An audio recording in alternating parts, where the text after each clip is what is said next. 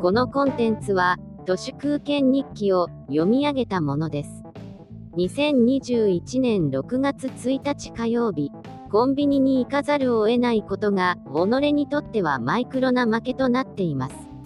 コンビニをまるで必要としないライフスタイルになってこその戦略です。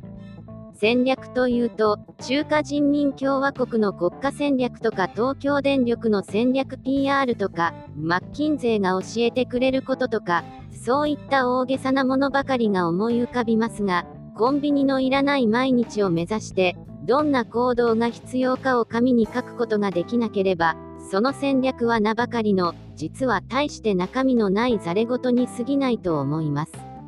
なので、この国から戦略という言葉をなくした方がいいと思います。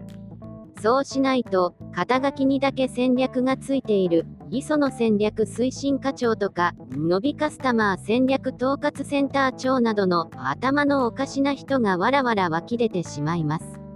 ダイソーとかは、買った商品にペタペタとシールを貼ったりしないのですが、ほとんどの小売りは、買ったを印としてのシールを貼ろうとしてきます。磯野戦略推進課長とか、のびカスタマー戦略統括センター長がバカだと、そういう悪しきエセ業務が増産されてしまいます。本当に、客や下々が迷惑しているので、やめてほしいです。そういえば私がサクッと辞めた会社の、底抜けに仕方のない上司が、気がついたら都心の僻地に、スコーンと飛ばされていました。よかったですね。実は、東京都港区あたりが、情報の鮮度がほとんど腐っている、昭和の価値観で偉そうにしている、やたらと狭い人間関係のいがみ合いがひどい、本当のど田舎なのではないかと思います。なんちゃら経営戦略タスクチームフォースとか、それが港区の高いところにある時点でもうやばいです。私のイメージでは、SDGs バッジを自信たっぷりにつけている、50代の役員手前くらいのおっさんが、一番やばいと思います。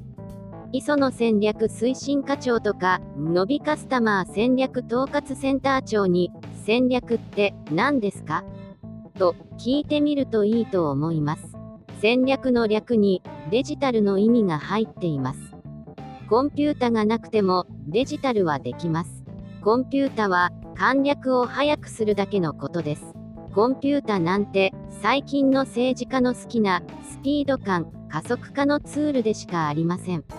戦いを略したものが磯野やのびの頭の中になければ、コンピュータは富岳であっても演算できず、ただひたすらに居酒屋で唾がどれくらい飛ぶかを計算するくらいしか使い道がありません。社会や組織に味わい深い複雑なものがそもそもないので面白い戦略にならないのです。訳すものがないすっかすかの組織は熟議しても無駄です。オープンにしても何の価値もないどころか立派な犯罪でしかないことをやたらと内緒にしたがります。以上本日も最後まで誠にありがとうございました。人の行く裏に道あり花の山。